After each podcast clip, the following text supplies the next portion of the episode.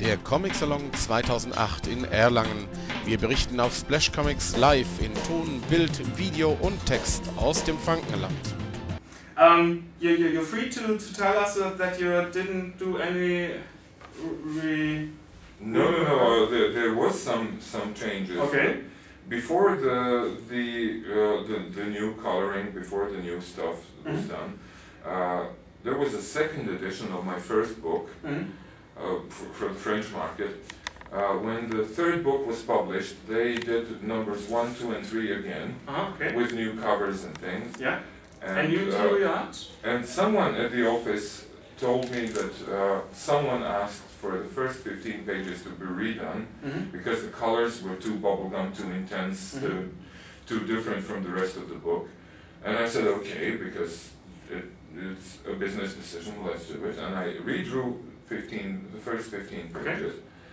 And uh, because the, the first album was done directly in color. And then, uh, so these are the new ones. Mhm.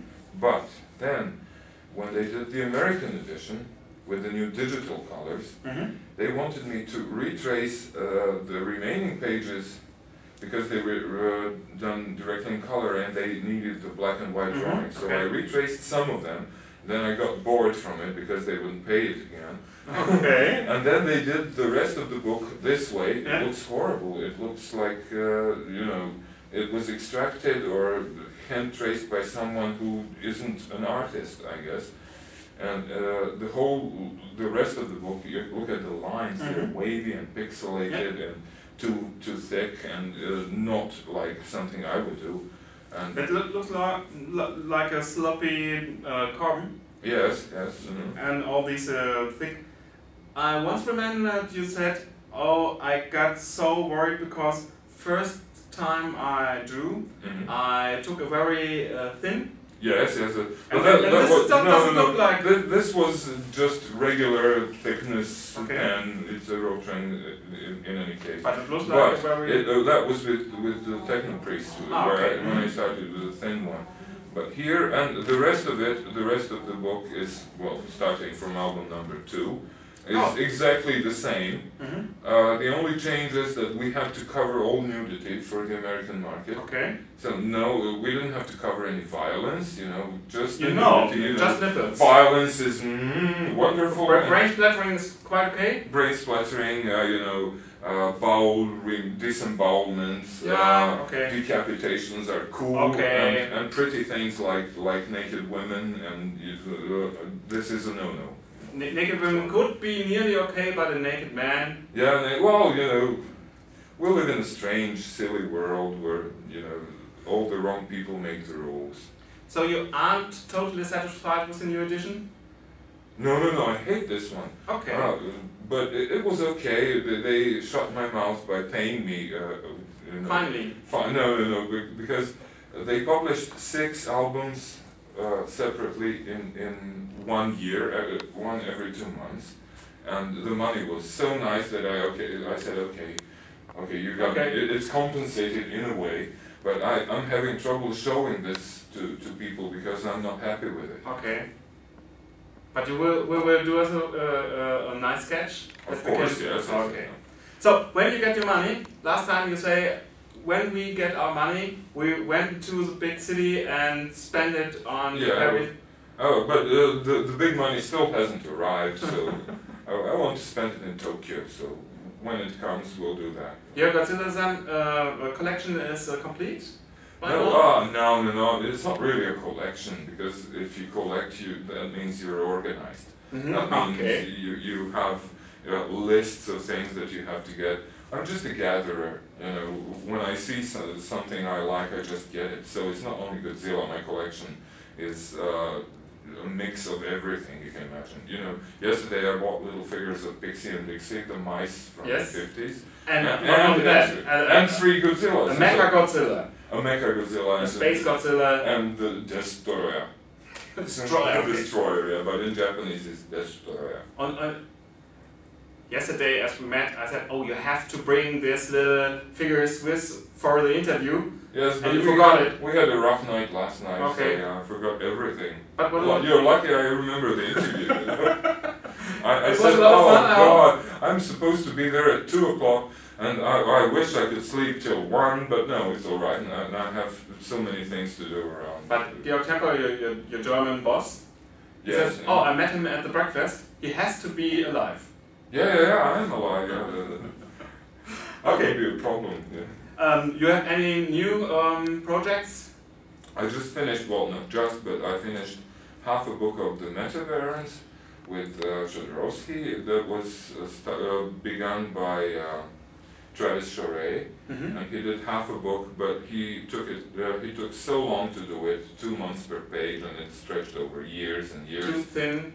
Yes, and uh, he did like 24 pages, and that's not a book really. Yeah. It's a small book, uh, but uh, then they asked me to do the opening part and the ending part to stretch it into a whole book. But now my my publisher's in, in a little trouble, and uh, uh, the, the book still isn't finished. The colors haven't been done yet. Mhm. Uh, We have yeah no problems, but it, it'll be done, I guess. And then uh, next thing I think. When I get back home, within a week, uh, Jodorowsky is coming back to Paris from wherever he is, Mhm. and he'll uh, write the next story, uh, of which I know nothing. Okay. He, he just told me it would be something I, I'd love to do, so okay. But you have work and your uh, financial uh, future is. Um, no, no, no, no, I'm No. totally unsecure at the Okay. moment. Yes. I, I don't know what I'll do. Well, if I continue working with him, well, it, it's uh, okay, pretty much a guarantee of, of, of, of nice and comfortable life. But we maybe we have to switch publishers or something. You, Mhm, don't know okay. like what's happening. You, And now I'm now. on a break now, so uh, I, I I'm just a little worried about what's coming next. But it'll be okay, like like before. Is uh, Erlangen a a place where you um, straighten out some things? No, no, no. publishers? No. No, no, no, uh, because in Erlangen it's it's mostly German publishers who only license my product, Mhm, so okay. only buy licenses for my product. The Incal is with Les Humanoïdes? Or? yes, yes, Yeah. everything was. I've, I've been with with Humano for 22 years now. Okay. And look at these letters. This is aliens. This A little is bit, The, there is the font because of the I. I Yeah. use the font sometimes. okay, and then the A is right. Yeah, yeah. Okay. The second movie, Aliens. Yeah. One thing, as, as we met last year in Frankfurt Book Fair, Mhm. I'm, I was very, well, I like to, to tell this little story because you say when you come to Germany, it's not for business. And, and that, course that, that's, that's, a statement about our, our German, well, maybe only comic culture. I Mhm. was very pleased with and uh, I'm very happy. So, Yeah, well, I, I don't know uh, very. Uh, I don't know many people outside of the comic business in, in Germany, but everyone I know I know here is is an angel. So I come for a family reunion because I really uh, festival's a festival. You go and work, and it's sometimes it's heavy and taxing, and it's it's exhausting. But when they call me anywhere in Germany, I automatically say yes because the people are I, I don't know maybe uh, I don't like to to uh, separate people by nations but here I feel like at home so this is perfect you know you said when I come to Germany, I don't have to be announced, uh, I, there don't need to be any preparations. Mhm. I, I will come here and I'm sure I will have something, uh, some place to sleep and something to eat. yeah yeah that's it mhm. because uh, I, I don't know how but there's some some kind of chemistry be, me, between me and the Germans that I haven't had with others uh, I'm, I'm uh, usually easily uh, uh, I, I click easily with the Italians and the Latinos and the Belgians, but the Germans, it, with the Germans, it helps. Uh, it it uh, comes automatically. There is no effort to be invested. It's so, so. It's my experience. Maybe some other people don't have this, but I love it here. Thank you. We love you. Oh, we love you. I love you. Yeah.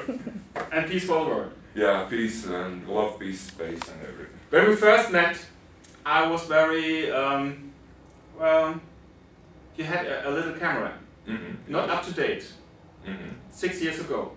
Yeah. And you, you still have it? Yeah, I had Is- it, is but it no, it, it, at, the time it was up to date because I bought it like six years ago for a lot of money. Okay. It- it- Oh, it's still sorry. here. But now it's not up to date. But uh, you know, we're, we're, we live in a world where where uh, whenever you buy a piece of technology, it's already late, uh, already old. So no. You, you work with new technology in the last two years, maybe? Uh, yes, but no, no, not uh, not on my books because I started doing them uh, the classical way on paper with you know pencils and pens and stuff. But uh, I've been working with computers for uh, like ten years now, and I think the next one, the next series, I'll do all digital. Maybe I'll do pencils on paper and then the rest digitally, and who knows, because uh, I love computers. I, I, Yeah. I, I spend 26 hours a day on my computer, you know. My Okay. wife goes crazy. She, she sometimes has to pull me physically to take a walk. Maybe you can buy her um, an iPod or something like that, that you can chat with her. yeah, but we already have iPods and, and, Okay. and cell phones, and no, no, no. Everything? She wants me to, to take a walk because it's good for me. okay, so um, maybe I have to speak with uh, EHAPA for uh, reduce your uh, meals a day. Yes. you put you on diet. no, no, No. It, wouldn't help because they would have, help to have me confined to a room or something. Okay, so we have a new project. hmm We like to see you in I hope I, I have my new project next week. I still know nothing about it. Do you have to go to French? And, Uh, uh, no, no, no. We live in a world of Okay, uh, communication, phone, phones, email. emails, everything. I know what you're saying. Um, is this new technology influencing the way you draw?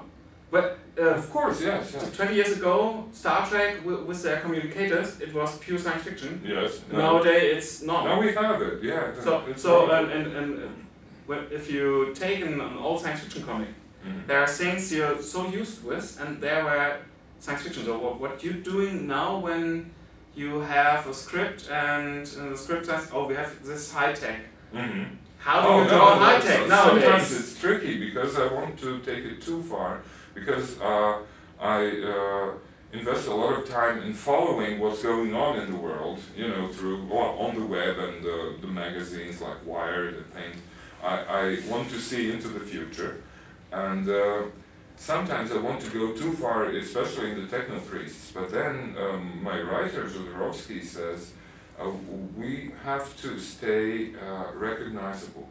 You want to uh, show people things that they can recognize and they, they have in their normal lives. Mhm, Okay. And I said, oh, first I told him, we don't have computers, they're not big boxes, not machines in the future. They're uh, either very small or invisible Stickers. or organic or whatever.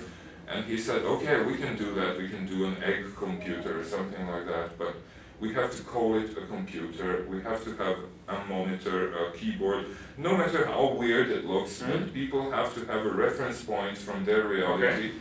Uh, because if you go too far and they don't recognize stuff, they won't be able to understand what Yeah. you're talking about. And so you're not communicating properly, and your job is to tell a story.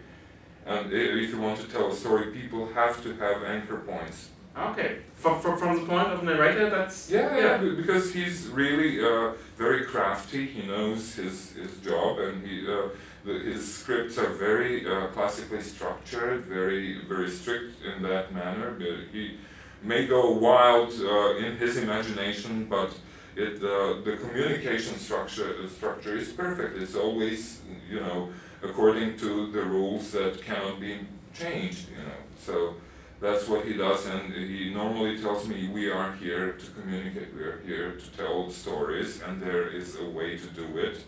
And uh, until they find a better way to do it, we'll do the old-fashioned way. okay. Uh, for, for me as a reader, it functions, and now I'm I know yeah. why. Yeah, it, it functions. Yes, Yeah. he knows his job. That, Yeah. That's it. So it, it's a great experience for you to work with Jodorowsky. Oh yes, it's, it's wonderful. You know, uh, I did a complicated scene in, in book number two of, of the Incal when uh, they're in the street, and uh, I did it. Uh, I overcomplicated the whole thing, and he told me, no, no, no. Uh, maybe it's it's this one. Uh, originally, I did it on a much bigger picture, uh, and it was uh, shot from above with billions of people and John Difool running among them, and you couldn't see him. And he said, "Okay, this is brilliant, this is wonderful, but you have to, to uh, take off this picture and do something much clearer."